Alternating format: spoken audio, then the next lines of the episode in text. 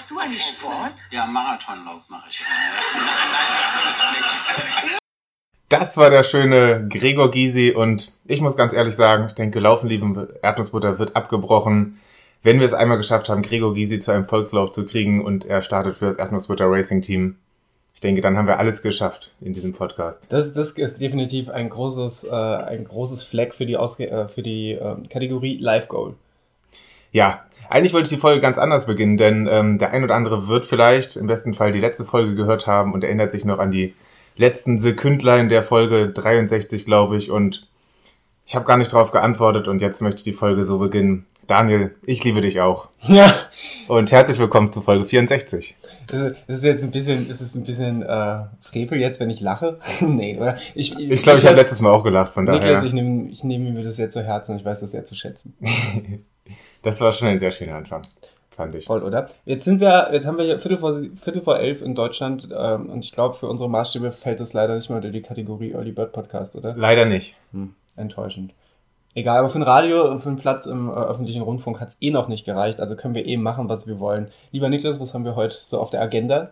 Boah, heute haben wir mal wieder so einen richtigen Race-Bericht. Wenn Boah. auch nur von ein von zwei Personen, aber ich denke, es wird dennoch sehr spannend. Außerdem waren ja auch sehr viele Leute aus unserem Erdnussbutter-Umfeld am Start. Wir reden nämlich über den Baldenei Steig Ultra, auch hier bekannt als Baldenei Streik. Ähm, genau, und mal gucken, wie das so gelaufen ist. Ich glaube, ganz gut, oder? Also so, wenn, wenn man, wenn man das so Social Media mäßig durch die, so ein bisschen durch die Instagram-Blase und Facebook-Blase sich äh, geforstet hat und so die ein oder anderen Twitter-Tweets getweetet und gelesen hat, ähm, war das alles sehr, sehr, sehr, sehr schön mit sehr, sehr vielen netten Menschen und netten Internetmenschen und generell auch viele Menschen war für einen Tag. Und viel Spaß und äh, viele gute Ergebnisse und viele erste Ultris, Ultras. Ähm, das war irgendwie krass. Das ist ja sowieso das Schönste zu sehen. Ich meine, mittlerweile kann ich ja sagen, wow, ich bin schon Ultras gelaufen und bin nicht mehr ganz so der Newbie. Und das ist dann trotzdem total schön zu sehen äh, wenn Leute dann so ihren, ihren ersten, ihren äh, ersten Ultra finishen und was das, äh, was das so ja, für Emotionen bei den Leuten triggert und dann halt auch noch bei so einem herzlichen Lauf, das ist dann, dann glaube ich, besser geht's nicht. Ja, also ich möchte irgendwann auch mal Ultra laufen, habe das zwar nicht geplant, aber ich kann mir das sehr gut vorstellen, wenn wenn das irgendwann passiert passieren wird, das auch bei so einer familiären, coolen Veranstaltung wie dem Baldenersteig zu machen. Ähm, vielleicht kennen Leute aber auch den Baldenersteig gar nicht, fällt mir gerade auf. Das ist äh, eine, eine sehr coole, aber auch kleine Veranstaltung, organisiert von der lieben Kati und der lieben Marina in Essen am Baldeney Steig, ein äh, ja, ausgeschilderter Wander-, Wander oder Laufweg. Ähm, und es waren so, ich glaube, knapp 80 Leute angemeldet. Ich glaube, 60 sind dann letztendlich ins Ziel gekommen. Ich glaube, es gab tatsächlich so um die, um die 60 Finisher, was glaube ich schon das, das, das, Doppelte war vom, vom, vom letzten Jahr. Also ja. letztes Jahr war ja die, die Erstauflage und das war schon wunder, wunderschön. Äh, und dieses Jahr haben sie das Ganze noch ein bisschen optimiert und den Start- und Zielpunkt äh, verlagert, sodass man da auch Duschmöglichkeiten und, äh, hatte und die Möglichkeit hatte, sich mal indoor ein bisschen, ein bisschen aufzuwärmen. Und das war wirklich, äh, das war wirklich richtig, richtig cool. Ähm, und äh, ja, ich, ich denke, also ich gehe jetzt einfach davon aus, dass die liebe Marina die liebe Kati die Veranstaltung so lang weiterführen, auch wenn's, äh, wenn ich verstehen kann, dass es einen Haufen Arbeit bedeutet, aber wir müssen das einfach so lange weiterführen, bis der Niklas seinen ersten Ultra läuft. Oh, das führt viel Druck auf viele Leute aus. Weiß ich nicht, ob ich das so stehen lassen kann, aber ich freue mich natürlich auch über jedes Jahr mit einem balden Hashtag. Ähm, ja, und freue mich auch sehr, dass ich diesmal zum ersten Mal zumindest vor Ort sein konnte, äh, noch nicht mitlaufen. Ähm, ja, für dich war das Ganze ja, wenn ich mich nicht täusche, drei Wochen nach dem Frankfurt-Marathon. Sprich, genau. gar nicht mal so viel Zeit, um sich entweder auszuruhen oder vorzubereiten. Wahrscheinlich würde ich so einen Mix aus beiden machen und das wäre dann ganz, ganz irre. Mit welchem Gefühl bist du denn da dran gegangen? Warst du super selbstbewusst oder hattest du Angst, dass du überhaupt ins Ziel kommst? Wie war so deine Gefühlswelt in den Tagen davor? Nee, super, super selbstbewusst war ich nicht, weil der Frankfurt-Marathon, ich habe mich zwar gut regeneriert, aber man merkt es halt auch einfach. Ähm, und ich habe ja die Zeit danach doch schon eher genutzt, um, um mich zu regenerieren, beziehungsweise um dann so ein paar Lockerungsläufe zu machen, so ganz, ganz unambitioniert äh, drauf loslaufen. War dann auch noch eine Woche krank, in der ich nicht gelaufen bin. Äh, und habe dann eine Woche vom Baldenei steigt dann gesagt, okay, jetzt läufst du mal langsam los und läufst nochmal äh, zweimal hier die Offenbacher Trails. Die sind übrigens brutal, kann man nur sagen. Also der eine Offenbacher Trail, der ist super. Was hat er so an Höhenmetern? 20.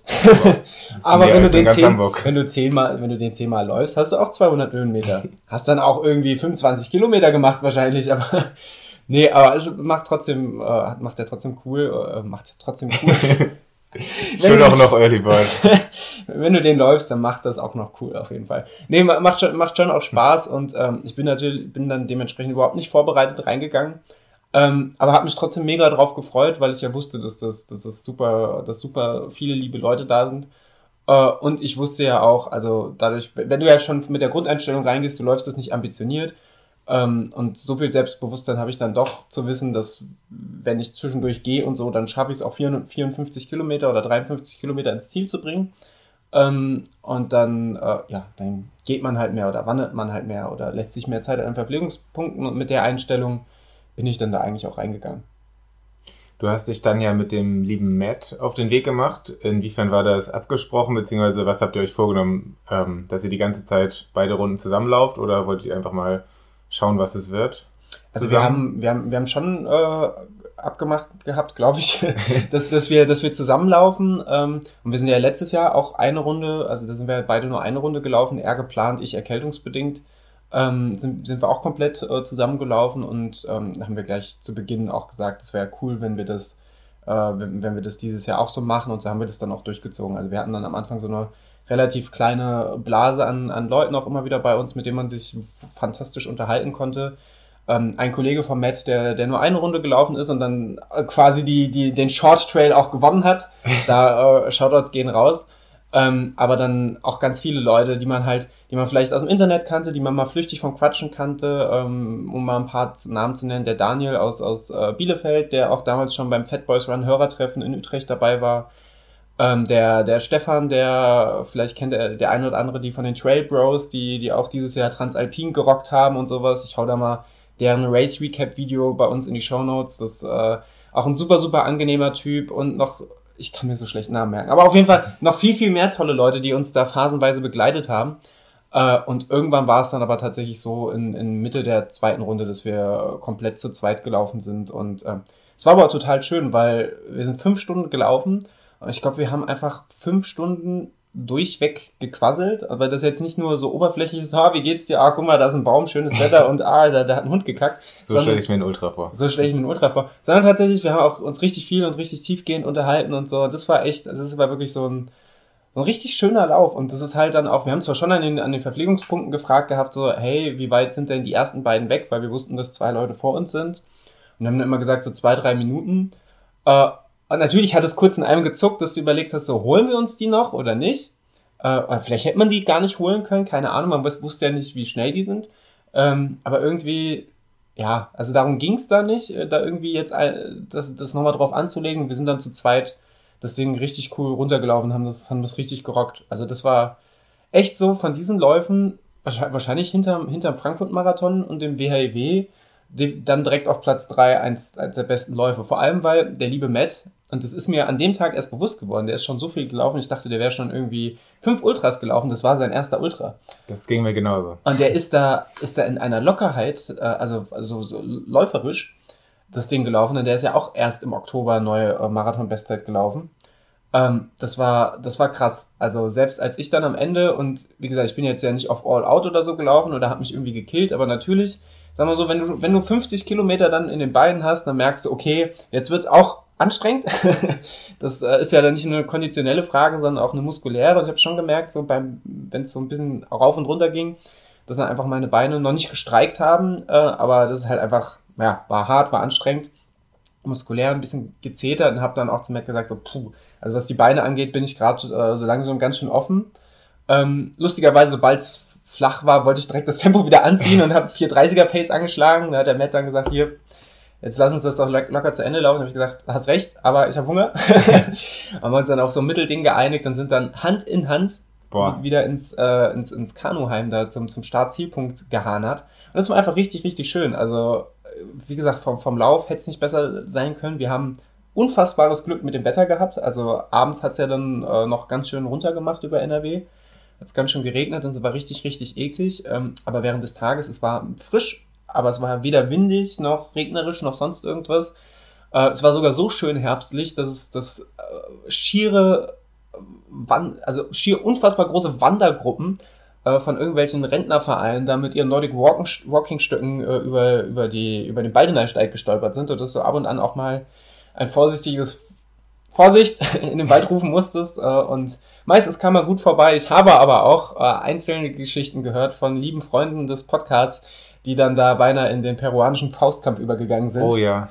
Ähm, aber ja, also es ist, äh, es ist glaube ich, keiner verletzt worden. und es sind alle wohlbehalten und gut gelaunt wieder ins Ziel gekommen. Ähm, und es war, es war echt, echt cool. Also, es äh, wie gesagt, also ist 54 Kilometer AKA, 5 Stunden und 5, 5 Minuten habe ich, glaube ich, auf der Uhr gehabt. Äh, dass das so schnell an, also gefühlt an einem vorbeiziehen kann, ähm, habe ich noch nicht erlebt. Also da hat sich der Frankfurt-Marathon länger angefühlt, definitiv. Komisch. Ja, also ihr seid auch äh, wunderbar fröhlich und tatsächlich auch eigentlich überhaupt nicht fertig aus, als ihr da ähm, ja, in, das, in das Ziel gehanert seid. Und äh, der Matt ist dann ja sogar noch eine Runde auslaufen gegangen. Also der hat gesagt, ihr könnt auch immer noch weiterlaufen. Und das, äh, gut, da muss ich sagen, das fand ich aber jetzt auch ein bisschen kokett. Ne? Also das war schon, das, das, das, war schon, das war schon ein bisschen überambitioniert. Aber gut, es ist äh, so im, im, im Endorphinrausch äh, des ersten gefinischten Ultras kann man das mal machen. Na klar. Ich muss sagen, im Ziel, auch wenn, wenn ich mich fit gefühlt habe, ging es mir auch einmal kurz ganz, ganz schlecht, weil mir plötzlich wahnsinnig kalt wurde und ich so ein bisschen, glaube ich, einen relativ niedrigen Blutdruck gekriegt habe. Ich bin dann auch sofort äh, mehr oder weniger wortlos, nachdem ich mir ein bisschen was zu essen in den Korpus gehauen habe, duschen gegangen. Ähm, kam dann zurück, war dann für, eine Viertelstunde, glaube ich, gar nicht ansprechbar, weil mir einfach so unfassbar kalt war und ich so, so, also wirklich auch so leichten Schwindel und so hatte. Äh, und dann habe ich, äh, hab ich mir nochmal mich dem Thema Ernährung gewidmet, beziehungsweise die wundervolle Maria hat mich dann da verpflegt. Ich saß eigentlich nur retardiert äh, in, einem, in einem Campingstuhl und habe mich bedienen lassen. Ähm, also wenn jeder Ultra so läuft, dann laufe ich nur noch Ultras, wenn du überall so den Arsch hinterhergetragen kriegst. Aber es war ja schon beim WHIW so, muss man sagen. Ich hatte ja eine ganze Bagage an Leuten, die eigentlich nur da waren, um, um, äh, um mich ins Ziel zu tragen. Das war äh, warum machen wir das nicht immer so? nee, aber das war tatsächlich ganz gut und dann ähm, ging es mir auch wieder richtig, richtig gut. Voll krass. Voll, voll der krasse Ultra einfach. Es war voll geil und auch, ich meine, man muss ja auch einfach sagen, es gab nicht eine unsympathische Person von den, äh, ich glaube, was hatten wir gesagt, 60 Leuten oder was. Ja. Und das, bei welcher Veranstaltung hast du das, dass du 100% coole Leute hast? Also das habe ich... Frankfurt Marathon? dann vielleicht in unserer Blase, ja, aber... ähm, Gag. Ach so, scheiße. nee, aber. Oh, passt. Ich bin mal kurz. Äh, du, du machst es schon. Du, du äh, hast äh, zwei Minuten für den Übergang. Ja, herzlich willkommen zu meiner eigenen Folge Laufen, liebe Erdnussbutter und der Postmann klingelt. Ähm, boah, ein Glück, dass ich mir hier noch ein paar äh, Namen und Zahlen aufgeschrieben habe von Leuten, äh, die teilgenommen haben, die ähm, deren Namen ich kenne und ähm, ja, deren Ergebnisse ich mal erzählen möchte. Auf jeden Fall. Ähm, Leute, die den ersten Ultra geschafft haben, sind neben Matt auf jeden Fall Franzi, die ja ihr Ultra-Debüt gemacht hat und mit Lisa zusammen das Ganze auch komplett zusammengelaufen ist und dabei auch äh, ja ohne nennenswerte Probleme das Ganze ganz schön gerockt hat. Genauso der Julius, der seinen ersten Ultra gelaufen ist, zusammen mit Tim. Also generell ähm, kann man Ultras anscheinend sehr gut zu zweit laufen. Ähm, Tim nach sehr langer also sehr langer bzw. sehr starker Verletzungspause auch endlich wieder zurück. Das hat uns alle sehr gefreut. Der Max ist in 5 Stunden 37 ins Ziel gelaufen, ähm, trotz peruanischen Faustkampf zwischendurch. Ähm, ja, die Organisatoren Marina ist in 5,41 ins Ziel. Kati ist äh, nur den Short Trail gelaufen, aber in 3 Stunden 42. Und den Trail Tiger habe ich noch auf dem äh, auf dem Zettel stehen. Der ist in 6 Stunden 13 ins Ziel gelaufen. Was für eine Ansammlung von schönen Menschen. Und apropos schöne Menschen, jetzt ist hier wieder der Postmann Daniel. Ich habe gerade ein paar Ergebnisse vorgelesen. Das fand ich gut. Ich habe es bis ins Treppenhaus gehört und wir haben, Krass. ich habe mich mit dem Postmenschen abgeklatscht, weil wir waren alle sehr, sehr begeistert. Aber das Problem ist, wahrscheinlich kommt der Postmann, Postmann gleich nochmal. Oh, naja. Ey, ja, ja. Also verstehe ich auch nicht, warum manche Firmen es nicht schaffen, alles in ein Paket zu stopfen und einfach zweimal anfahren. Hm. Aber so ist das. Ähm, ja, du hast, du hast sehr viele tolle Ergebnisse vorgelesen von, von, sehr, von sehr vielen tollen Menschen. Ähm, und auch da ist ja immer die Gefahr groß, dass man irgendwelche Leute unter, unter den Tisch fallen lässt. Ja, das Aber stimmt. Es waren, war wirklich einfach unfassbar. Es also, waren richtig viele nette Menschen. Ähm, ja, also ich war ja, ähm, ich war sehr lange in diesem Kanuhaus, was sehr schön ist. Auch insgesamt, es war einfach sehr kalt, deswegen kann ich auch verstehen, dass du da äh, wortlos in die Dusche gelaufen wärst. Das habe ich mir auch zwischendurch ein paar Mal vorgenommen. ähm, genau, wenn man nicht läuft, ist das Ganze doch sehr kalt. Ähm, nee, wir waren am Abend davor schon auf einer wunderschönen Pasta und nicht nur Pasta-Party bei der lieben Rebecca und Julius ähm, in Essen und haben uns da schon mal ähm, den Bauch zugeschlagen. Ich habe da die gleiche Strategie gefahren wie schon vor dem WHEW, e nämlich äh, nicht laufen, trotzdem mehr essen als alle Läufer. ähm, hat wieder gut geklappt. Und äh, ja, genauso habe ich eigentlich auch den Ultra selber verbracht, denn ähm, es gab ein sehr schönes Verpflegungsbuffet und da kann man ja schon mal naschen, denn ähm, ja, Essen ist wichtig. ähm, Muss man ja auch einfach sagen, also das, das Buffet, also beim, beim, an dem Verpflegungspunkt, war ja wirklich auch hervorragend. Es hat ja, glaube ich, fast jeder auch irgendwas beigesteuert. Die vegane Auswahl war sehr vegan krass. auch. Also ich glaube, es gab nur einen Kuchen oder was, der nicht vegan war. Äh, und wo hast du das denn schon, dass du dich nicht drum kümmern musst, ähm, was vegan ist und was nicht, sondern dass du einfach zulangen kannst wie ein Berserker. Ähm, und auch, da war ich leider nicht dabei bei eurer Pasta-Party am Vorabend, habe ich nur Hervorragendes gehört. Plus, mehrfach den Satz von Läufern, oh, ich habe heute gar nicht gefrühstückt, ich habe gestern so viel gegessen, das reicht auch noch für heute Morgen. Äh, ja, auf jeden Fall eine gute Taktik. Ja. Ähm, nee, also es war auch supportmäßig sehr schön. Wir haben dann ein paar Mal, ähm, sind wir auch an die Strecke gegangen, haben euch einmal kurz bevor ihr den, die Hälfte durchgelaufen seid, also nach der, vor der ersten, vor dem Abschluss der ersten Runde, ähm, haben wir euch von einer Brücke zugejubelt und die Laufen, liebe Erdnussbutter Regenbogenfahne ausgepackt. Wer kennt sie nicht? Wer kennt beliebt. sie nicht? Ähm, folgt uns auf Instagram, da könnt ihr sie sehen. und äh, ja, das eine oder andere äh, Vorbereitungsvideo von der Fahne. Ähm, ja, deswegen, also wir standen da auf der Brücke, haben da tatsächlich relativ viele Läufer, haben einmal den, fast den kompletten Durchgang quasi gesehen. Und genau, sonst haben wir uns die Zeit mit, mit Spielen und äh, überlegen, wo ihr denn so seid, verbracht. Und da ist mir aufgefallen, also beim Marathon kannst du einfach viel besser planen, wann du wo sein musst, beziehungsweise wann die Leute, die du supporten möchtest, wo sind. Und ähm, wir wussten halt überhaupt nicht, weil die Spanne bei euch allen so weit war, ähm, wann ihr da sein könntet. Mhm. Und man ja wirklich auch sehr einbrechen kann. Das muss ja auch überhaupt nichts Schlimmes sein, man muss sich ja nicht verletzen, aber ähm, ja, wenn man da so steht und denkt, zwischen 15 und 16 Uhr müssten die jetzt kommen, dann ist das doch sehr, sehr aufregend und sehr kalt. Ähm, vielleicht, ja, vielleicht muss man sich da mal was überlegen. Mehr mit WhatsApp-Standorten arbeiten nächstes Mal. Ja, der, der Matt hat es ja dann äh, ganz gut gemacht und äh, der ist ja, äh, der ist ja sowieso multitaskingfähig und hat einfach, glaube ich, am Ende geschrieben, in sieben Minuten sind wir da oder so. Und, ja, also der hat zwischendurch in unsere, äh, in unsere Basu-Gruppe geschrieben, wie läuft's denn bei euch? Wir sind gerade bei Kilometer 44 und uns geht gut und die Sonne scheint und was geht morgen Abend und so. und ähm, ja, hat dann die ganze Zeit geschrieben, was dann bei uns dafür gesorgt hat, dass wir uns einfach im, im Kanu-Club hingesetzt haben und geschrieben haben, sag mal Bescheid, wenn ihr in sieben Minuten da seid, dann stehen wir langsam auf. Könnt ihr hier noch ein bisschen im Warmen bleiben. Das war auch für uns ein, ein sehr entspannter Ultra. Voll gut. Ja, ihr habt, äh, ich habe schon, ich habe danach gehört, dass ihr, dass eure Spiele-Ausbeute wohl relativ gut war. Also angefangen von Phase 10 über sonst was. Äh, das äh, Nazi-Spiel vom Känguru. Das, das Nazi-Spiel. Muss man das kennen? Darf, darf man das spielen? Ja, man muss das spielen. Okay, ich habe ein bisschen Angst. Ich weiß nicht, ob ich das spielen will. Vielleicht live im Podcast mal, irgendwie so Livestream und dann mit Verfassungsschutz und so. Ja. Cool, finde ich. Sollten wir unbedingt machen. Fair. ja, nee, das war ein, ein, ein richtig schöner Tag. Hast du noch Gedanken zu diesem, zu diesem Tag, beziehungsweise ähm, wie hast du dich dann abschließend gefühlt nach, nach Duschen und nach eventuell einmal drüber schlafen. Was machen die Beine jetzt? Also erstmal abschließend zu dem, zu dem Ultra muss man auf jeden Fall sagen, dickes Shoutout und ähm, herzlichen Glückwunsch an alle Finisher, speziell halt an alle Ultra-Debütanten. Äh, man, viele haben ja im Vorfeld versucht, betont nicht aufgeregt zu wirken, aber bei ein paar Leuten hat man es dann doch gemerkt, dass die, äh, dass die recht aufgeregt waren. Ähm, das äh, fand ich dann umso schöner nachher dann zu sehen, auch wenn wir, wenn wir nicht warten konnten, bis, bis dann alle im Ziel waren, weil wir auch einfach noch nach Hause fahren mussten.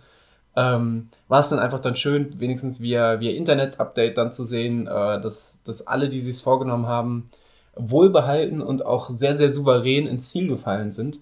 Das war einfach sehr, sehr schön. Ähm, ich weiß nicht, ob du vorhin schon den, den Timo zum Beispiel erwähnt hast, der halt einfach sich einen Monat vorher verletzt hat ähm, und quasi eine Woche vorher die, die, das grüne Licht fürs vorsichtige Belasten bekommen hat. Ja, äh, ich denke, 54 Kilometer hat er mal ganz vorsichtig belastet, aber ich glaube, das weiß er selber, dass es äh, rational nicht so, also vielleicht nicht unbedingt Vorbildcharakter, aber trotzdem Shoutout an der Stelle, dass er, ähm, ich meine, so aus dem Stegreif dann 54 Kilometer laufen, ist schon ein bisschen sehr verrückt, aber auch einfach krass. Ähm, ja, Kudos. Der Erfolg hat ihn bestätigt, denke ich.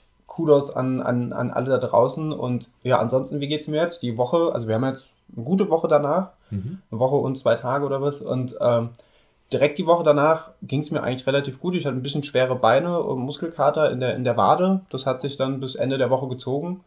Ähm, und dann war eigentlich alles weg und dann bin ich einmal Radfahren gefahren und hatte äh, Radfahren gefahren, dann Radfahren gewesen und hatte wahnsinnig schwere Oberschenkel auf einmal, als wäre ich gestern erst einen Marathon gelaufen. Das war irgendwie ein bisschen merkwürdig.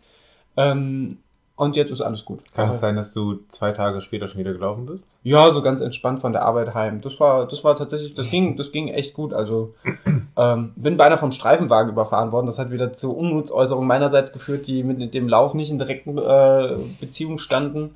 Ähm, aber darauf darf ich nicht näher eingehen, ohne, anwaltliche, äh, ohne anwaltlichen Kontakt. Ähm, nee, aber tatsächlich ähm, einfach wundervoll. Also hätte ich nicht gedacht, dass ich das jetzt so locker wieder wegstecke und ich habe mir jetzt vorgenommen, dann danach nochmal relativ ruhig. Das habe ich jetzt gemacht. Jetzt diese Woche ist quasi wieder Eingliederungsmaßnahme und ab nächste Woche wird dann wieder ein bisschen, bisschen gezielter trainiert. So die Grundlage fürs Transvulkanier-Training schaffen. Das erste Mal wieder so ein bisschen Höhenmeter äh, einsammeln und ähm, dann geht's los. Und dann, dann ja, habe ich ein bisschen Angst. Der Max hat die Woche eine Doku geschickt, also irgendwie mhm. eine Zusammenfassung vom Transvulkanier 2017. Und das war ohne Scheiß der Moment, wo ich das erste Mal realisiert habe, worauf wir uns da eingelassen haben. Weil das ist schon auch alles aufregend.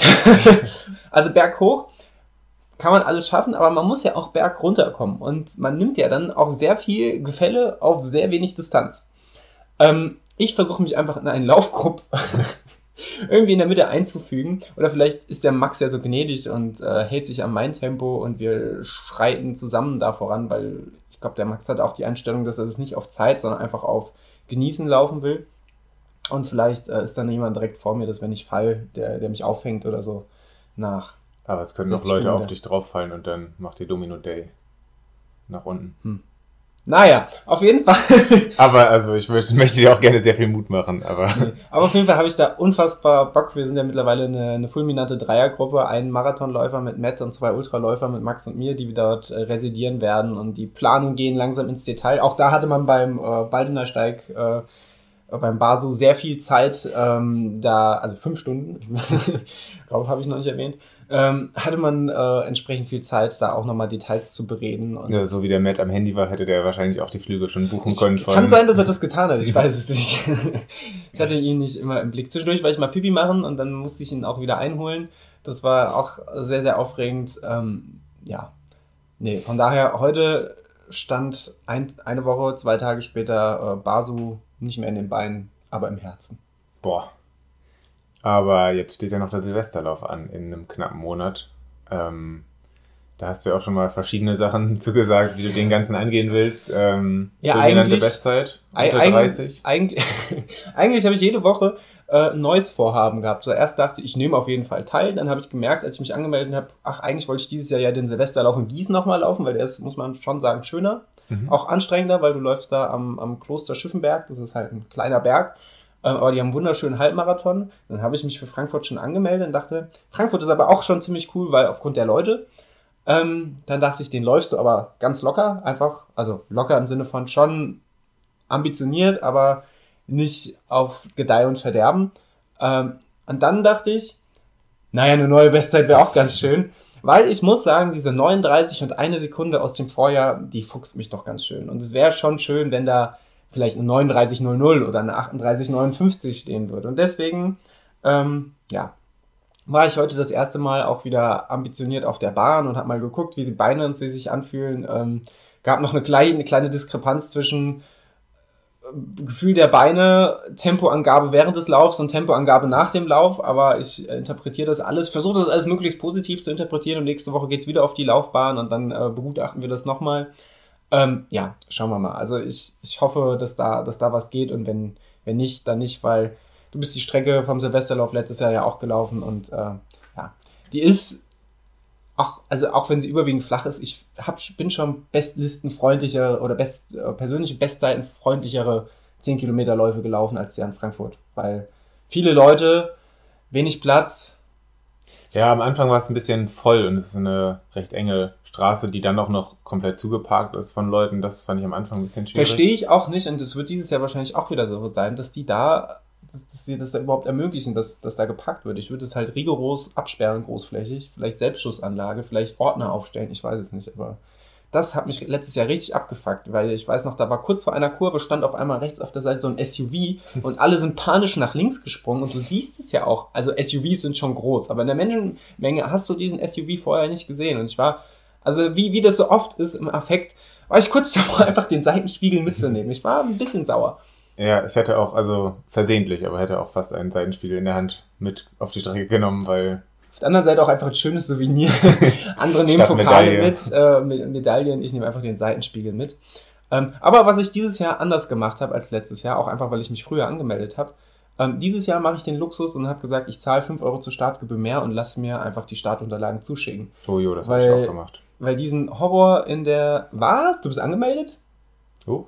Huch, da, da, da müssen wir gleich näher drauf eingehen. Ähm, aber äh, um das zu, zu Ende äh, auszuführen, ähm, äh, will ich mir diesen Hessel da in, in der Leichtathletikhalle nicht nochmal geben. Ich reise mit minimalem Gepäck auf jeden Fall, äh, will gar nicht viel mitnehmen, äh, wird alles einfach irgendwo abgeworfen und dann wird einfach gerannt. Und dann wird der SUV abgestellt.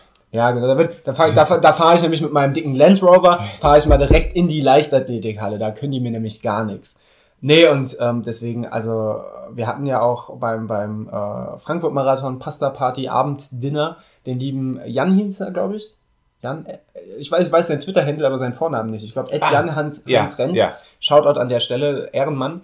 Äh, und hatten uns auch nochmal drüber unterhalten. Er hat uns nämlich bei der, äh, beim, beim Einlass in die Leichtathletikhalle, der so 30 Minuten gedauert hat, sonst gefühlt, hat er uns wohl von hinten gesehen, aber keine, wollte Hallo sagen, hat aber keine Chance voranzukommen. Und generell hätte er wahrscheinlich, wenn, wenn mich da jemand angesprochen hätte, wäre ich wahrscheinlich, wäre ich dann wahrscheinlich direkt im peruanischen Faustkampf übergegangen.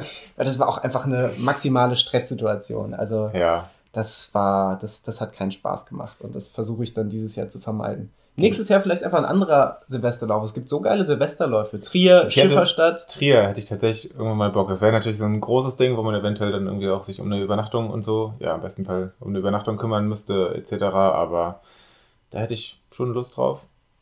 2020 ist auch nochmal ein Jahr. Oder Gießen, Gießen ist auch schön. Ja, ja ist auch schön. Nah an kann, man, kann, kann man äh, zwar nicht unbedingt Bestzeit laufen, ich glaube auch auf dem Zehner geht es erstmal in den Wald rein und ein bisschen bergauf, aber der macht, der macht halt Spaß. Also mhm. du bist halt wirklich, startest an der Uni und läufst direkt in den Wald und äh, dann den Schiffenberg rauf und dann eine Runde außen rum, je nachdem, wenn du einen Halbmarathon läufst, ein bisschen großflächiger. Wetter ist immer scheiße, also was willst du mehr? Ich bin in Hamburg mal einen lustigen äh, Silvesterlauf gelaufen. Äh, Shoutout, wer es kennt, Volksdorfer Teichwiesenlauf. ähm, sehr, sehr klein, ich glaube zwei oder zweieinhalb Kilometer Runde, sehr voll auf, auf dieser Runde. Ähm, aber überhaupt nicht auf Bestzeiten, denn ich glaube, die Besten werden eventuell nicht mal geehrt, sondern es gewinnen nur die besten Kostüme. heißt, du rennst da ähm, ja, mit irgendwelchen Bären und äh, sonstigen Fantasy-Figuren. Bist du kostümiert gelaufen? Quatsch. So weit kommt es noch. Nee, ich habe deswegen auch äh, nichts gewonnen. Obwohl ich sehr schnell war damals, fand das, ich. Das ist äh, schon der traurigste Moment dieser Folge. Aber äh, wir, wir, also ich wusste ja, dass auch einige von uns und liebe Freunde des Podcasts am Silvesterlauf teilnehmen. Was mir noch nicht bewusst war, dass du teilnimmst. Ja, ja. das heißt, wir müssen das Ganze mal aufrollen, weil das wäre sowieso, glaube ich, als nächstes auf unserer Agenda gewesen, lieber Niklas. Äh, wie geht's dir? Wir haben, wir haben jetzt, äh, wie gesagt, so einen Monat nach Frankfurt. Du hast ja danach, glaube ich, äh, bist erstmal zur Physiotherapie übergestellt worden. Wie ging's für dich weiter? Genau, ich war bei der Orthopädie, das habe ich, glaube ich, in der letzten Folge schon mal gesagt und habe mir äh, sagen lassen, meine Kniescheibe sei gereizt oder gar entzündet. Ähm, das erstmal lange dauern könnte, aber auch nichts Schlimmes, Schwerwiegendes ist. Ähm, ja ähm, hatte dann jetzt insgesamt sechs Termine zur Ultraschalltherapie beim, beim Physio. Das war sehr cool, sehr entspannt, sehr nette Menschen, die da arbeiten und immer mit so einem Gerät über mein Knie streicheln. Äh, hat mir gut gefallen. Ähm, wenngleich ich auch nicht wusste, ob das überhaupt irgendwas bringt und auch die äh, netten Physiomenschen haben gesagt, manchen Menschen hilft es, manchen nicht. Ähm, genau, ich hatte dann zwischendurch, das ist jetzt glaube ich sehr genau zwei Wochen her, mal versucht, eine kleine Runde laufen zu gehen, weil ich im Alltag keine Schmerzen am Knie mehr hatte.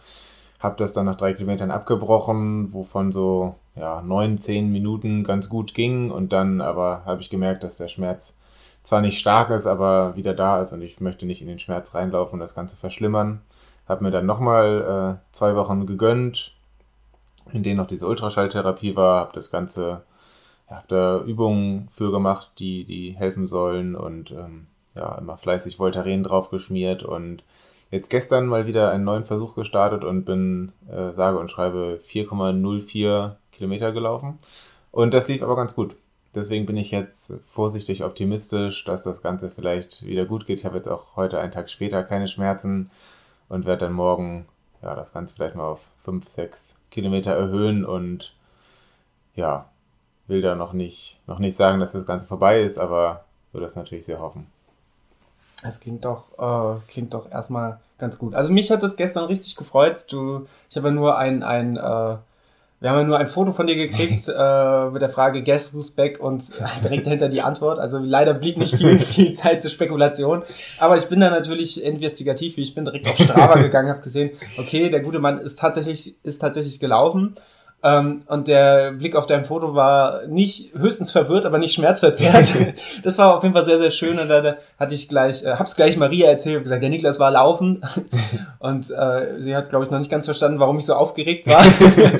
ähm, nee, aber das hat mich tatsächlich sehr, sehr, sehr gefreut und hoffe natürlich, dass das jetzt positiv ähm, so weitergeht. Ähm, aber in dieser ganzen Chronologie, was ich noch nicht verstehe, und da kannst du mir vielleicht helfen, an welchem dieser Zeitpunkt hast du dich für den Silvesterlauf angemeldet? Ja, tatsächlich kann ich das gerade gar nicht mehr selber so richtig nachvollziehen. Ob es eventuell sogar schon vor dem Frankfurt-Marathon sein war, das ist gut möglich, oder kurz nach mhm. dem Frankfurt-Marathon. Tatsächlich war ich mir auch nach dem Frankfurt-Marathon die ersten zwei, drei Tage gar nicht so sicher, dass das so eine lange Verletzung, also jetzt einen knappen Monat ist. Ich dachte erst, dass ich da vielleicht nach einer Woche äh, ausheilen wieder am Start sein könnte. Ähm, deswegen war ich mir auch sehr sicher, dass das gut klappt mit dem Silvesterlauf.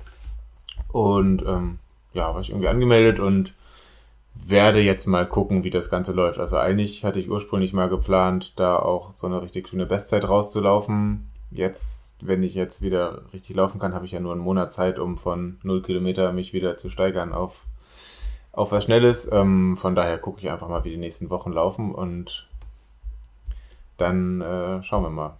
Ich bin sehr, sehr gespannt und ich freue mich, wie gesagt, einfach, dass, dass wir da Frankfurt mal wieder zu einem Showdown machen. Ich bin gerade parallel, falls ihr euch fragt, was hier dieses Rumgeklimper ist, dachte ich, gucke ich mal parallel, wer schon so alles fürs Erdnussbutter Racing Team äh, bei, ähm, beim Silvesterlauf angemeldet ist. Das sind überraschenderweise ich. Das ist die liebe Lisa, die liebe Franzi, die liebe Lara und der liebe Niklas. Boah. Falls ihr dem Ganzen noch joinen wollt, wir hauen einfach mal äh, einen Link zum Silvesterlauf Frankfurt äh, bei uns in die Show Notes. Ähm, ich weiß nicht gar nicht, wie, wie da der Status ist, ob der schnell ausgebucht ist oder nicht, aber wenn wir uns an den Halbmarathon Frankfurt erinnern, da war ja am Ende tatsächlich, also was ist am Ende, da war ja schon Wochen vorher äh, das ganze Thema durch und äh, man hat keinen Startplatz mehr gekriegt, sondern man musste sich mit anderen Menschen auseinandersetzen. Das mhm. war sehr aufregend. Ah, da war was. Mhm. Ähm, ansonsten habe ich mal wieder nicht die Startnummer 1312 gekriegt. Ich bin wieder ein bisschen, bin wieder ein bisschen irritiert, aber. Ich bin schon wieder der Jüngste. Oh je. Aber die äh, Shoutouts Lara, ihre Startnummer gefällt mir am besten. Das ist nämlich die Startnummer 2002. Ich weiß nicht, die klingt irgendwie schön. ja. Ähm, nee, ansonsten habe ich einfach Bock und äh, gibt es eigentlich, es gab letztes Jahr so eine Pacer-Gruppe, ne? Ich glaube für 39 Minuten. Die sind aber sehr, sehr schnell losgerannt. Krass. Oder 38 Minuten noch was. Ich weiß auf jeden Fall, dass es einen Elite-Start gab und auch Elite-Menschen. Ähm, Pacer weiß ich gar nicht mehr so wirklich. Also ich weiß auf jeden Fall, was noch zu Verwirrung geführt hat, meinerseits war, dass es hieß, glaube ich, der Elite-Start ist 10 Minuten vor dem normalen Start, hm. aber de facto war es ja so, die haben die Elite starten lassen gewartet, bis die aus der Sichtweite waren und dann direkt den normalen Start ausgeführt. Was natürlich cool ist, äh, weil du nicht so ewig lang rumdümpeln musst. Äh, was aber auf der anderen Seite sehr, sehr spannend ist, weil äh, wenn du wirklich davon ausgehst, erst äh, oder fünf Minuten später äh, starten zu können, dann und die starten halt schon zwei Minuten später, dann bist du vielleicht ein bisschen irritiert. Aber egal. Ähm, wollen wir nicht so kleinlich sein? Ich gucke gerade parallel, ob ihr irgendwas von. Äh, da stand Meldeschluss. Meldeschluss. Da, da, Melde, da, genau. 8.12. für Voranmeldung. Also denkt dran, wir haben jetzt heute Tag der Aufnahme, 26.11. Es ist nicht mehr viel Zeit. Und ihr wollt euch eigentlich nicht nachmelden. Das ist zwar bis eine Stunde vor dem Start möglich, aber es ist so voll, dass. Ähm Weil das bedeutet einfach auch, dass ihr drei Stunden vor dem Start da sein müsst. Äh, so schlimm ist es nicht, aber es ist halt auch einfach sehr, sehr voll. Und ich habe jetzt schon wieder Angst davor, falls ich kurz vor dem Start nochmal irgendwie auf Toilette muss oder Pipi muss oder so. Würde ich nicht. Einfach nicht machen, einfach während des Laufens. Lieber da nochmal die Minute äh, am Ende in Kauf nehmen oder einhalten. Äh, oder ich weiß nicht, was ihr für Tricks drauf habt. Ähm, da, wo die SUVs stehen. Genau. ja, vielleicht auch einfach so. Ansonsten weiß ich gar nicht, ob die Zugläufer, ich gebe hier nochmal Zugläufer. Nee, wahrscheinlich nicht. Es wäre auch ein bisschen komisch, einen Zugläufer auf einen 10-Kilometer-Lauf zu haben. Aber auf der anderen Seite hatten die auch Zugläufer beim Halbmarathon und das ist ja jetzt auch nicht ganz so gängig. So oder so, Laufverein Spiridon, große, große Shoutout auch an der Stelle und wir hauen mal wieder die Shoutouts raus wie nichts. Ähm, apropos Shoutouts, was mich nochmal zum Thema Basu, was mich wirklich auch herzlichst gefreut hat, war, ich habe in der DUV-Statistik, die, die äh, der Deutsche Ultramarathonverein oder Vereinigung ähm, hat ja so eine geile Statistikseite mit Laufdatenbank und allem drum und dran. Und da habe ich bei Team dieses Mal einfach mal Erdnussbutter eingegeben. Und ich war schon ein bisschen stolz, was da 2019 alles an Läufen hinzugefügt worden ist. Also klar, der Basu hat da nochmal einen richtigen Boost gegeben, aber auch der liebe, der liebe Patrick auch unten aus, aus der, aus der Moselregion. Und sogar Leute, die ich gar nicht kenne oder die, die, die, die ich jetzt, die ich namentlich gar nicht zuordnen konnte, sind schon fürs Team Laufen die Erdnussbutter gestartet. Das fand ich auch einfach wunder, wunderschön.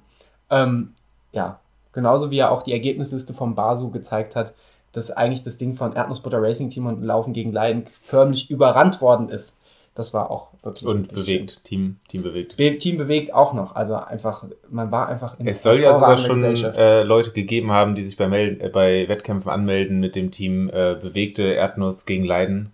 Ja, habe ich auch schon gesehen. Also das fand ich auch grandios. Das Beste kann, aus drei Welten. Kann man dann schwer nachher herausfinden oder zuordnen. Ähm, ich habe auch schon mal versucht, mich mit Doppelnamen anzumelden, weil ich bin ja jetzt für Spiridon gemeldet, aber will ja auch das Erdnussbutter Racing Team mitführen und äh, bisher hat das nicht geklappt. Also die haben meistens immer den Namen nachher in die Starterliste eingetragen, den ich zuerst angegeben habe. Und das war bisher immer das Erdnussbutter Racing Team. Mhm. Vielleicht muss ich das äh, auch ein bisschen Spiridon Butter oder so. Spiributter. Irgendwie so. Äh, kriegen wir vielleicht hin. Vielleicht machen wir auch einfach mal eine Anfrage an Spiridon, ob wir da irgendwie in Kooperation gehen können. Ob die sich umbenennen können in Erdnussbutter Racing Team zum Beispiel. Das wäre gut. Also vielleicht als Alternativnamen. so viel dazu. Lieber Niklas, ähm, wir haben jetzt hier das, das, ganze Rennleben mal besprochen und sind auch gut gelaunt. Und du warst aber im Hintergrund richtig investigativ tätig. Du hast uns ein großes Thema mitgebracht. Ja, äh, also tatsächlich war das gar nicht ich. Ich habe einfach nur Zeitung gelesen. und zwar habe ich die FAZ gelesen. Ich weiß auch nicht, wie das passieren konnte. Und ähm, bin da über einen sehr interessanten Artikel rund um den Marathonlauf gestoßen. Nämlich äh, geht es um einen Menschen aus der USA, Derek Murphy heißt der Gute. Ähm, der war früher selbst äh, ja, ambitionierter Marathonläufer, ist dann, ich glaube, wegen Verletzungen da rausgegangen, äh, läuft nicht mehr selber und hat sich jetzt als Hobby überlegt, dass er äh, Läuferinnen und Läufer äh, investigativ äh, rausfindet, die bei Marathons, aber auch bei Ultras und Triathlons betrügen. Heißt, ähm, das sind Leute, die in der Regel ja, sich Verkehrsmittel zusammensuchen, mit denen sie äh, die Strecke schneller bewältigen, die zwischendurch mal in die U-Bahn steigen, die sich auf den E-Roller stellen und Leute aus dem Weg klingeln, ähm, ja, oder einen Teil der Strecke mit dem Fahrrad fahren. Oder ähm, ja, andererseits gibt es auch Fälle, in denen dann schnellere Läuferinnen oder Läufer die Startnummer übernehmen für einen Teil der Distanz oder auch für die ganze Strecke und ähm, ja, dann der Person letztendlich in der Ergebnisliste ein deutlich schnelleres Ergebnis äh, bringen. Das fand ich erstmal sehr spannend und ähm, bin auf den Blog von dem guten Mann ähm, gegangen. marathoninvestigation.com ist das Ganze, kommt natürlich auch in die, äh, in die Show Notes Liste. Da habe ich mich ähm, mal ein bisschen durchgelesen. Und ja, so sein bekanntester Fall, wodurch er letztendlich dann auch richtig in die Medien gekommen ist in der USA, war, ich glaube, vor zwei Jahren, da hat er einen 70-jährigen Läufer äh, entlarvt, der beim Los Angeles Marathon 2 Stunden 53 gelaufen ist, was ähm, ziemlich schnell ist und in der Altersklasse 70 Jahre auch Weltrekord gewesen wäre. Ähm, hat sich dann die Splitzeiten äh, angeguckt, was generell, glaube ich, so der einzige, der, der, der schnellste Weg ist, um zu gucken, ob da irgendwas nicht passt bei Ergebnissen. Und die Splitzeiten haben so überhaupt nicht zusammengepasst.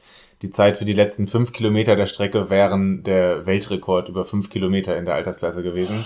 Das läuft man in der Regel ja nicht auf den äh, letzten Kilometern eines Marathons, denke ich. Ähm, ja, stellte sich dann später auch raus, dass Augenzeugen ihn dabei beobachtet haben, wie der unterwegs die Startnummer mit einer anderen Person getauscht hat. Ähm, der Läufer hat dann zunächst alles abgestritten und hat angekündigt, dass er beim nächsten Mal, da wird er dann ja mal richtig zeigen, ähm, dass die Zeit auch stimmt und will seine Zeit unter Beweis stellen. Und hat dann ähm, wenig später Selbstmord begangen. Oh. Ähm, ja, das äh, geisterte dann ganz schön durch die amerikanische Presse. Ich habe mal noch zwei, zwei weitere Fälle aufgeschrieben, die, ähm, ja, die so ein bisschen zeigen, was für Fälle es gibt. Ähm, und zwar eine Läuferin beim Peace Health Apple Tree Halbmarathon nie gehört, weiß auch nicht, ob der groß ist. Ähm, genau, wurde eine Läuferin zweitplatzierte, ist unter eine Stunde 30 gelaufen. Und ja, dann hat der Derek Murphy recherchiert, dass sie aber nie Teil der Führungsgruppe war, ähm, was man zum Beispiel auch anhand der Fotos, die bei Marathons oft gemacht werden, sehen kann. Und die Führungsgruppe hat das dann auch selber gesagt. Mehrere Zeugen haben sie dann auf, äh, auf dem Fahrrad gesehen äh, während des Wettkampfs und dann guckt der gute Murphy sich auch die, die ähm, bisher gelaufenen anderen Wettkämpfe an und dann hat, hat er gesehen, dass er auch beim Chicago-Marathon und anderen Marathons betrogen hat. Ähm, er geht dann immer so vor, dass er die Leute auch anschreibt, weil er denen auch ähm, ja, die Möglichkeit geben will, das entweder zu erklären oder ja, irgendwie zu erzählen, was da los war. Diese Läuferin hat dann tatsächlich ein Statement geschickt und hat gesagt, dass sie in Wettkämpfen mit Panik, Panikattacken zu kämpfen hatte bei ihren ersten Wettkämpfen und das dann quasi als, ähm, als Weg genutzt hat, um ja, aus einem Wettkampf rauszugehen und irgendwie kurz außerhalb von, von Menschen zu sein. Ähm, und dass sie mit den schnellen Zeiten schließlich viel Bestätigung und Wertschätzung erfahren hat, was letztendlich ja auch, denke ich mal, der Grund ist, warum man sowas macht. Ähm, ja, ja, komischer Fall. ähm, genau, zweiter Fall, ähm, da hat ein, ein Läufer laut Social Media Kanälen angegeben, dass er die, die sechs Major Marathons äh, laufen will. Und ist schon drei davon gelaufen, ähm, bei denen er so Zielzeiten zwischen vier und fünf Stunden auf dem Marathon hatte. Und äh, für den Boston Marathon muss man sich ja aber qualifizieren. Ähm, und genau dafür hat er sich eine, ähm, ist er beim Wien-Marathon, hat er sich angemeldet, hat seine Startnummer aber einer anderen Person geliehen, die das Ganze dann in 2 Stunden 45 gelaufen ist. Ähm, ja, da, wenn man sich die Zeiten anguckt und sieht jemand, der vier Stunden läuft und dann plötzlich 2 Stunden 45, sollte einem eigentlich relativ schnell klar sein, dass das, ähm, dass das nicht so sein kann. Und da hat dann auch ein Blick auf die Fotos geholfen und gesehen, hat man sich Fotos angeguckt vom Chicago-Marathon, wo der Läufer selber zu sehen war und beim Wien-Marathon war es eine völlig andere Person auf den Fotos, die dann ins, ins Ziel gelaufen ist. Genau, aber auch bei dem Fall war dann letztendlich unklar, ob die Person, die tatsächlich die 2 Stunden 45 gelaufen ist, ob die das wissentlich gemacht hat und ob da tatsächlich jemand Geld angeboten hat, um eine Zeit zu laufen, was ich auch ganz schön krass finde, oder ob das irgendwie kann natürlich auch unwissentlich sein, wenn du dir irgendwie eine Startnummer kaufst, leist, wie auch immer, wobei man dann ja eigentlich auch den Namen ändert und mhm. ähm, weiß nicht. Weil das, glaube ich, oft vorkommt, dass die Leute sagen, weil du musst ja auch eine Ummeldegebühr und so zahlen und ich glaube, es gibt viele Leute, die äh, eine große Dunkelziffer an Leuten, die einfach die, die Nummer, ohne sie, ohne den Namen ändern zu lassen, übernehmen. Ich glaube, es bietet auch nicht jeder Marathon an.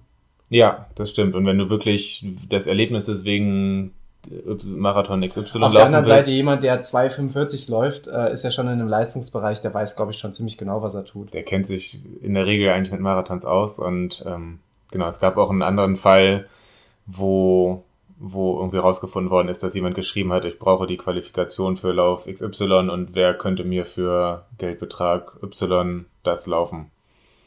Und das finde ich schon ganz schön krass. Also es ist auf jeden Fall ein, ein richtig großes Thema ähm, ich habe mir jetzt was vom, vom letzten Wochenende noch angeguckt. Da hat äh, der Herr Murphy einen, einen kleinen Zwischenbericht schon geschrieben. Da gab es beim Philadelphia Marathon äh, 9000 Finisherinnen und Finisher. Und ähm, ja, insgesamt 186 von denen haben nicht alle Zeitmatten getroffen, auf denen ähm, ja, der Chip quasi ähm, einmal synchronisiert wird mit der Zeit und die Zeit festgehalten wird. Da gab es drei Zeitmatten auf dem Marathon und natürlich kann das immer technische Gründe haben. Das war auch ein Marathon, wo der Chip in der Startnummer drin ist und ich glaube, dass das auch relativ fehleranfällig ist, wenn die Startnummer dann verdeckt ist, verknickt ähm, oder irgendwie einfach so ein technischer Defekt ist. Also es muss nicht heißen, dass jetzt 186 Leute bei dem Marathon betrogen haben, aber... Das ist schon sehr auffällig. es ist auffällig und er sagt, das ist aber jetzt nicht, weil der Marathon so besonders äh, ist, sondern ähm, das passiert letztendlich bei allen großen Marathons und ähm, ja, vor allem ist ein Grund halt wohl, dass dass man Qualifikationszeiten braucht. Ähm, und ja, er tippt, dass in Boston 200 bis 250 Läuferinnen und Läufer mit gefälschten Zeiten, wie auch immer gefälscht, an den Start gehen. Und das finde ich schon ganz schön krass. Ja, ich glaube, gerade diese Qualifikationsläufe laden dazu ein. Ich muss sagen, also mir fällt es tatsächlich recht schwer zu glauben, dass es, dass es äh, oft äh, technische Gründe hat, dass die Zeiten nicht auslösen, weil ich glaube, wenn es technische Gründe hat, wird es noch viel mehr Leute treffen. Und du hast ja nicht ohne Grund bei den, also bei den meisten populären Läufen, gerade bei den großen Stadtmarathons, hast du ja meistens zwei Messmatten direkt hintereinander, mhm. weil die ja einkalkulieren. Es kann immer sein, dass eine von beiden nicht auslöst. Ähm, und ich glaube, auch beim Frankfurt-Marathon ist es so, äh, dass du eigentlich an allen prägnanten Punkten, ich glaube, du hast sogar relativ viele Zeitmessmatten. In Frankfurt fand ich es auch genau. relativ viele, ja. Und du hast äh, an allen hast du eigentlich immer direkt zwei, zwei Lichtschranken oder zwei Mess, Messpunkte direkt hintereinander. Ähm, und, und, du kannst deinen Chip am Tag vorher auf der Messe auch nochmal testen lassen, ob der noch aktiv ist und funktioniert. Genau, das wenn du einen eigenen Chip mitbringst, beziehungsweise ich glaube den Light-Chip, den testen die ja eh, wenn sie den ausgeben. Ich hatte in Hamburg mal, ähm, habe ich mich extra, bin ich zum Büro von dem Chip-Hersteller quasi gefahren, weil ich den Chip einmal mitgewaschen hatte und äh, tatsächlich Angst hatte, dass der nicht mehr läuft und äh, habe mich dann selbst ähm, überzeugen lassen, dass der noch aktiv ist. Also eigentlich kann man da ja von Veranstaltungsseite relativ gut gegen technische Defekte auch vorgehen und ähm, ja, vor allem halt mit vielen Matten.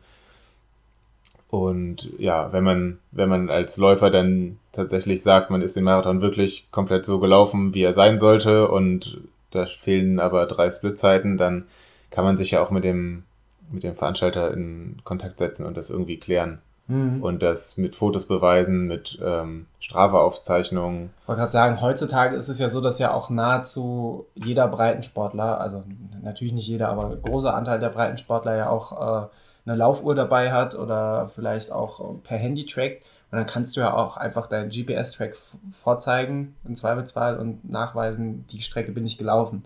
Natürlich kannst du GPS-Tracks auch, äh, auch manipulieren. Und ich glaube, wenn, wenn du manipulieren willst, gerade im Breitensport, weil da nicht so der, das Auge drauf liegt oder der Fokus drauf liegt, ähm, wie, beim, wie beim Spitzensport oder der, der Elite, ähm, ja, kannst du, also wenn du es unbedingt willst, kannst du das schon, schon äh, gut verdecken. Umso schöner finde ich, dass, es, dass der gute Derek Murphy äh, sich das Ganze zum Hobby gemacht hat, das Ganze mal ein bisschen aufzudecken, zu manipulieren. Ähm, und so ein bisschen hat man natürlich die Hoffnung, wenn, wenn, wenn das Ganze publik wird, dass sich vielleicht der ein oder andere äh, abschrecken lässt, ähm, dann doch zu manipulieren. Mir ist, äh, als du das Thema vorgeschlagen hast, äh, ist mir aufgefallen, oder ist mir eingefallen, dass wir das beim Frankfurt-Marathon gar nicht erwähnt haben, dass mir die liebe Maria äh, gesagt hat, dass sie jemanden gesehen haben, der, ähm, wer die Strecke kennt, beim Frankfurt-Marathon hast du diesen Punkt bei Kilometer ich glaube 37, 38 läufst du die Gerade und direkt auf der anderen Seite der Gerade äh, und von einem kleinen Grünstreifen getrennt ist Kilometer 40, glaube ich, oder 41. Ähm, und dass sie da einen gesehen haben, der sich erst gekrümmt gelaufen ist auf dem Mittelstreifen auf die andere Seite und dann wieder losgelaufen ist in die entgegengesetzte Richtung. Das heißt, er hat definitiv verkürzt. Die wussten jetzt auch nicht die Startnummer, ähm, aber auch er wird die Zeitmessmatte bei Kilometer 40 und da ist meines Wissens nach eine, wird er nicht ja. getroffen haben. Ähm, Hätte hätt mich gereizt, da nochmal rauszufinden, ob der in der Ergebnisliste auftaucht oder nicht.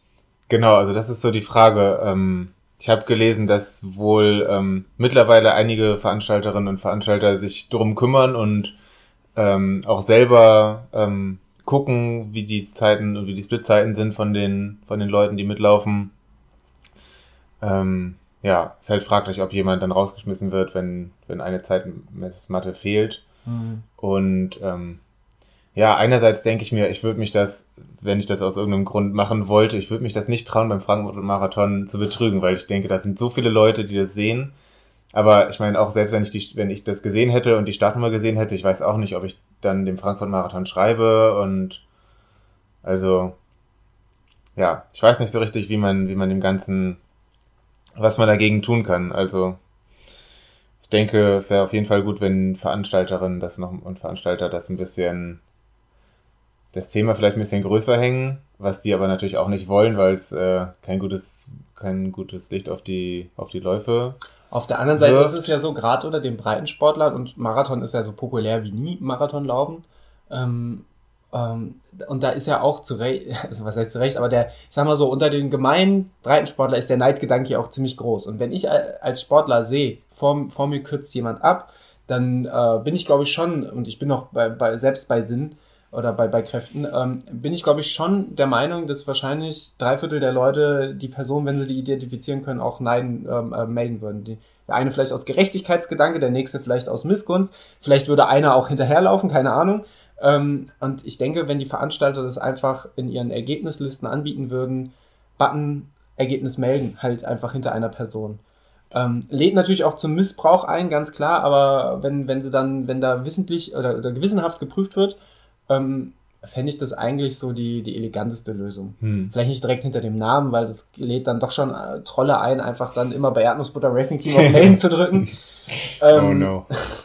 äh, aber irg irgendeine Kontaktmöglichkeit einzubauen. Ich meine, sicher gibt es immer eine E-Mail-Möglichkeit, aber sowas einfach äh, interaktiv einzubauen und, und einen Hinweis, ähm, dass du äh, Ergebnisse anfechten kannst, nicht nur im Spitzensportbereich, sondern dass du generell auch die Möglichkeit hast, äh, den 5 Stunden 56 Läufer ähm, nochmal anzufechten, weil du der Meinung bist, der hat sich irgendwie vom Pony tragen lassen oder so, ähm, besteht ja dann auch.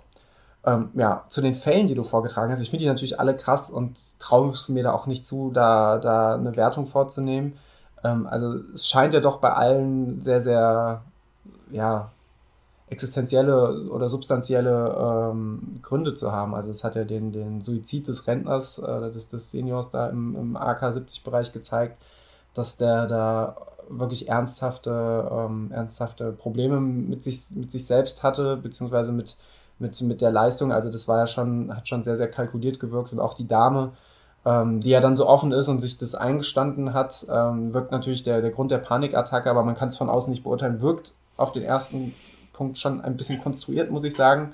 Zu sagen, ich habe eine Panikattacke und gehe dann aber wieder in die Spitzengruppe rein, irgendwie, um, um dann da meine Gunst draus zu ziehen. Also ich will ihr gar nicht absprechen, dass das stimmt.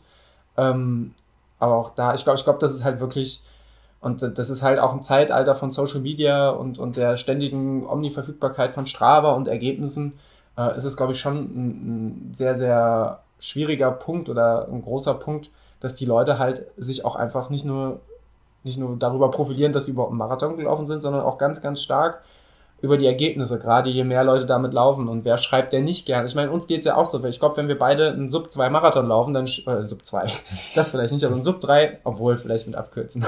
ja, aber wenn wir beide einen Sub 3 Marathon laufen, dann steht vielleicht auch eine Woche lang in unserer Instagram- oder Twitter-Bio äh, unsere Marathon-Bestzeit drin. Mit Sicherheit. Ähm, und das ist ja auch was, worauf man stolz ist. Ähm, und wenn, wenn, wenn dieser Stolz sich vielleicht ein bisschen zu sehr vermischt mit Selbstzweifeln oder dass, dass man sich zu sehr darüber profilieren möchte, dann kann ich mir schon vorstellen, dass es da einen Haufen Leute gibt, die dann da ein bisschen, bisschen nachhelfen. Ja, und das ist, äh, das ist auf jeden Fall traurig, aber auf jeden Fall auch ein Thema. Vielleicht, also ich, ich finde, wir sollten diese Marathon Investigation Seite von äh, Derek Murphy auf jeden Fall mal im Auge behalten Vielleicht schaffen wir es ja von Ihnen mal äh, ein, zwei Statements einzuholen ähm, oder Tipps für Veranstalter, weil äh, das finde ich schon sehr, sehr spannend. Ja, der ist, ähm, ist zum Beispiel auch jetzt äh, offizieller Partner von einigen Marathons äh, in Amerika.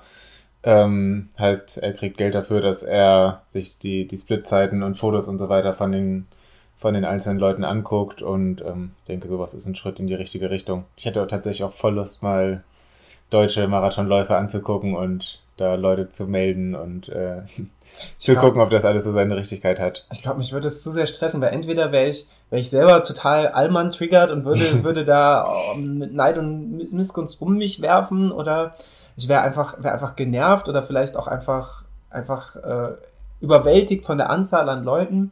Plus, dass es natürlich auch sehr, sehr aufwendig ist. Also ich, äh, am einfachsten lässt sich das ja direkt auf Hersteller, äh, auf, auf, auf äh, Anbieterseite des, des Marathons in den Ergebnislisten mit Algorithmen arbeiten, dass man eben so Auffälligkeiten wie äh, starke Diskrepanzen zwischen den Pace-Abschnitten, gerade zum Ende des Marathons, dass man da schon mal Leute rausfiltert und sich die dann genauer anschaut, weil, seien wir ehrlich, ähm, beim Berlin-Marathon 40.000 Leute, selbst wenn du stichprobenartig sichtest, äh, bist du da eine ganze, ganze Weile beschäftigt. Ja, kannst du ja eigentlich ähm, ganz gut auto automatisiert machen, dass du guckst, irgendwie jemand, der auf der zweiten Hälfte vom Marathon, weiß nicht, 2 kmh oder 3 kmh schneller ist als auf, auf der ersten auf der ersten Hälfte, den guckt man sich mal genauer an und so.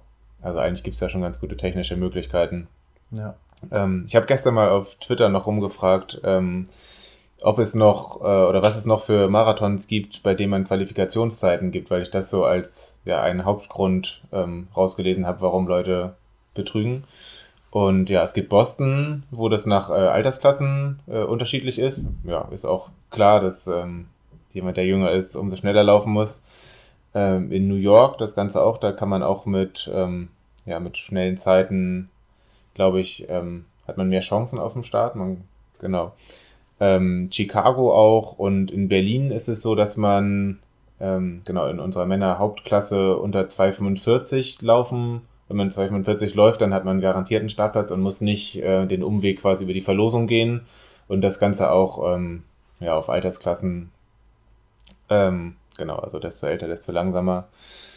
Und es gibt ein äh, Ultramarathon Two Oceans heißt der. Habe ich auch bisher noch nicht gehört, wo man eine Marathonzeit unter fünf Stunden vorzeigen muss. Also es gibt schon ein paar, paar Wettkämpfe auf der Welt, wo man Zeiten vorweisen muss. Aber es sind auch nicht so viele. Aber es sind halt die, wo, wo alle hinwollen. Boston und New York gerade. Mhm. Ähm, Würde mich ja mal interessieren, wo du gerade einen Ultramarathon ansprichst. Da habe ich das noch gar nicht gesehen. Aber da gibt es ja sicherlich auch Potenzial, weil also von den, von den großen Ultraläufen, Western States, musst du, musst du eine Quali-Zeit bei bestimmten Events vorzeigen und sowas. Kann ich mir, also ich will da niemandem was unterstellen. Ich, dadurch, dass die Ultra-Familie ja doch de deutlich weniger leistungsbasiert als erlebnisorientiert ist. Äh, aber ich will nicht ausschließen, ob es da nicht auch Leute gibt, die sagen, äh, ich will irgendwie, wenn du die 22 Stunden beim Zugspitz äh, 100 Kilometer Lauf schaffen musst, ähm, auf der anderen Seite, wie willst du da großartig faken. Ich meine, es gibt, bestimmt. Im gibt bergigen Gebiet bestimmt schwierig, aber.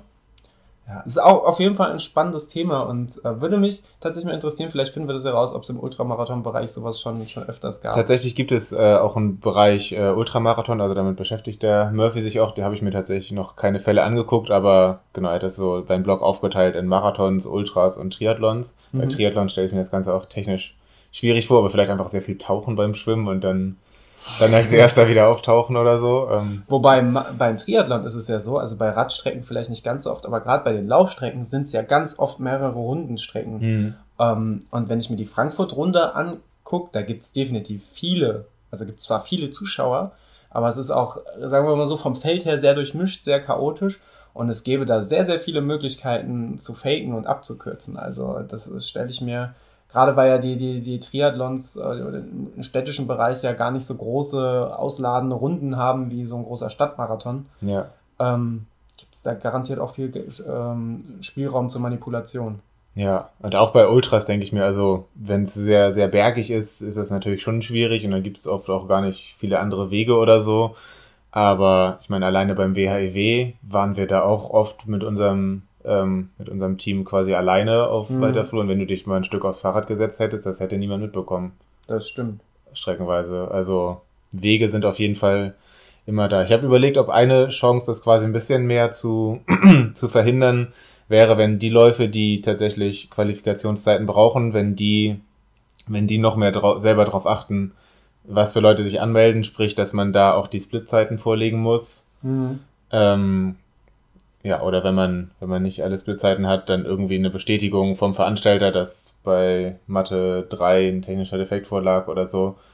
Also ich glaube, ich glaube, ich glaube, das könnte man ja auch so gestalten, dass man, es wäre für, für, für die Veranstalter mehr Aufwand, aber ähm, wenn man das zum Beispiel so zeigen würde, dass die Marathons, die, die als Qualifying-Rennen zum Beispiel für Boston gelten, nehmen wir mal den Düsseldorf-Marathon und wenn du dann da angeben kannst, für 10 Euro Aufpreis, äh, Häkchen, ich möchte mich für Boston qualifizieren und dann wird einfach deine Zeit nochmal separat begutachtet, mhm. ähm, dann ist das ja für beide Seiten fair, weil für dich, wenn du eh Boston laufen willst, sind dir diese 10 Euro Aufpreis egal und für den das Veranstalter äh, wäre das ja auch nochmal eine Form der Wertschätzung. Also ich fände ich fänd so ein Modell tatsächlich sehr, sehr gut. Ja, genau. Also man kann sich für Boston ja auch nur, glaube ich, zumindest auf ähm, von irgendeinem Verband ähm, da gibt es also Verbände, die die Strecken messen, ähm, also nur auf vermessenen Strecken. Gibt natürlich auch viele Läufe wie den äh, Alt-Neustädter äh, Abfucklauf, ja. äh, der dann letztendlich keine 10 Kilometer hat. Also das Neue 10 Kilometer Bestzeit steht immer noch, glaube ich, bei 37 Minuten noch was. auf 8 Kilometern oder was? Irgendwie so. 8,6. Ja, genau. Also solche Fälle sind natürlich raus. Ähm, ja, aber es gibt schon sehr viele Möglich äh, Möglichkeiten. Ähm, kommt natürlich auch auf die Strecken an. Also ähm, in den Fällen ist auch aufgefallen, dass viele äh, so hin und, hin und zurück Strecken, dass du da einfach ja viel früher schon umdrehen kannst. Man kann dem Ganzen natürlich auch sehr gut entgegenwirken, indem man dann am tatsächlichen Wendepunkt eine Matte hinlegt, die man treffen muss. Das machen sicherlich auch viele Veranstaltungen so, aber gibt natürlich auch Wettkämpfe, die, die das nicht machen oder die vielleicht auch für dieses Thema gar nicht so sen sensibilisiert sind. Und wenn du auf der beim 10 Kilometer Wettkampf schon nach 4 Kilometern umdrehst, dann, dann sehe ich die neue äh, Bestzeit auf jeden Fall schon kommen. Ja, ist auf jeden Fall ähm, ein, ein sehr spannendes und sehr trauriges Thema. Da geht schon wieder die Klingel des Terrors. Da geht schon wieder der Postmann los. Ähm, nee, da wäre auf jeden Fall sehr interessant, mal von euch die Meinung zu hören. Ähm, ich hoffe, von euch hat niemand betrogen. Wenn doch, dann ähm, könnt ihr das, denke ich mal, an uns auch äh, schicken und sagen und euch entschuldigen. Ähm, nee, ob ihr auch schon mal bei Wettkämpfen vielleicht ähm, am Streckenrand gesehen habt, dass Leute Startnummern tauschen äh, oder abkürzen, umdrehen, wie auch immer.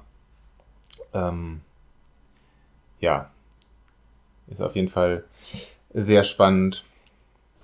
Ich habe einfach aufgehört zu reden. Das ist okay. Das mache ich auch öfters.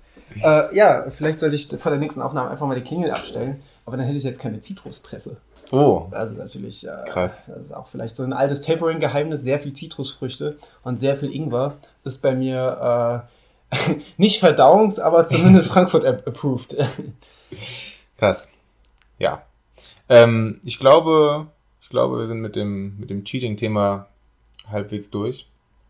Ähm, genau, wer irgendwelche äh, Beobachtungen gemacht hat bei, bei Wettkämpfen oder noch irgendwelche Tipps hat, ähm, wie man das Ganze verhindern oder ein bisschen eindämmen kann, schreibt uns oder schreibt Derek Murphy, Ehrenmann. Auf jeden Fall. Also mich würde es tatsächlich interessieren, ob ihr, äh, ob ihr auch schon so, so Fälle von, von Betrug geschildert habt oder habt ihr vielleicht schon mal Erfahrungen damit, äh, dass ihr, dass ihr sowas gemeldet habt oder an einen Veranstalter herangetreten seid, weil ähm, ganz ehrlich, sowas kommt sicherlich häufiger vor, als wir alle auf dem Schirm haben.